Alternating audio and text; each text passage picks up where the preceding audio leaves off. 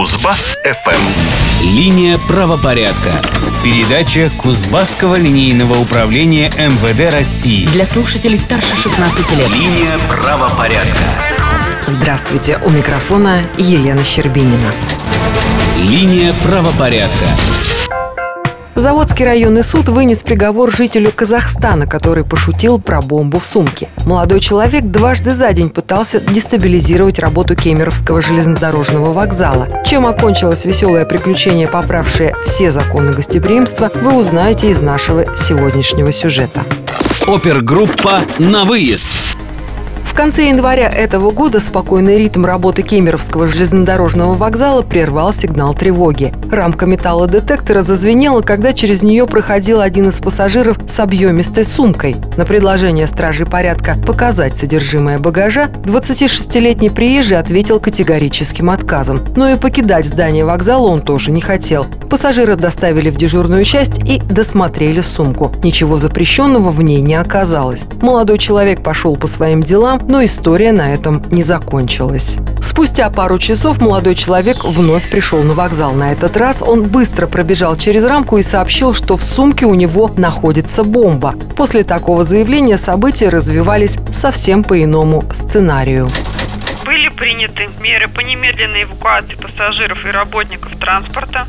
Анастасия Нехорошева, заместитель начальника следственного отдела Кузбасской транспортной полиции.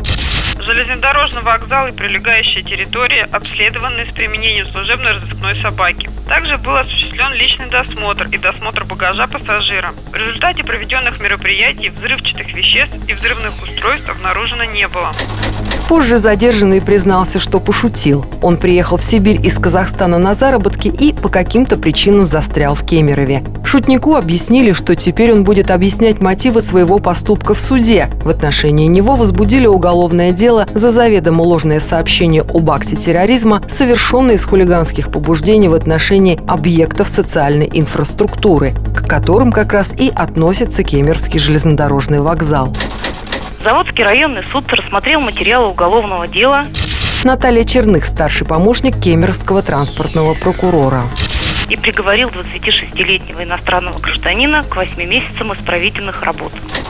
Теперь перейдем к нашей постоянной рубрике и узнаем, какие события в разные годы и даже в разные века произошли в криминальной истории человечества в конце апреля. Криминальный хронограф.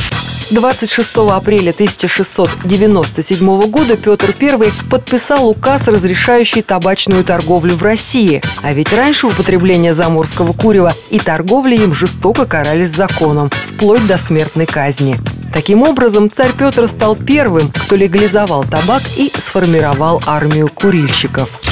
27 апреля 1803 года маркиз Донатьен Альфонс Франсуа Луи де Сад был помещен в клинику для душевнобольных Шарантон под Парижем. Госпитализация французского аристократа носила характер бессрочного излечения. Из клиники проповедник абсолютной свободы уже не вышел. 50 лет назад, 30 апреля 1968 года, в Москве вышел в свет первый номер самиздатовского бюллетеня «Хроника текущих событий». Это периодическое издание содержало информацию о нарушениях прав человека в СССР.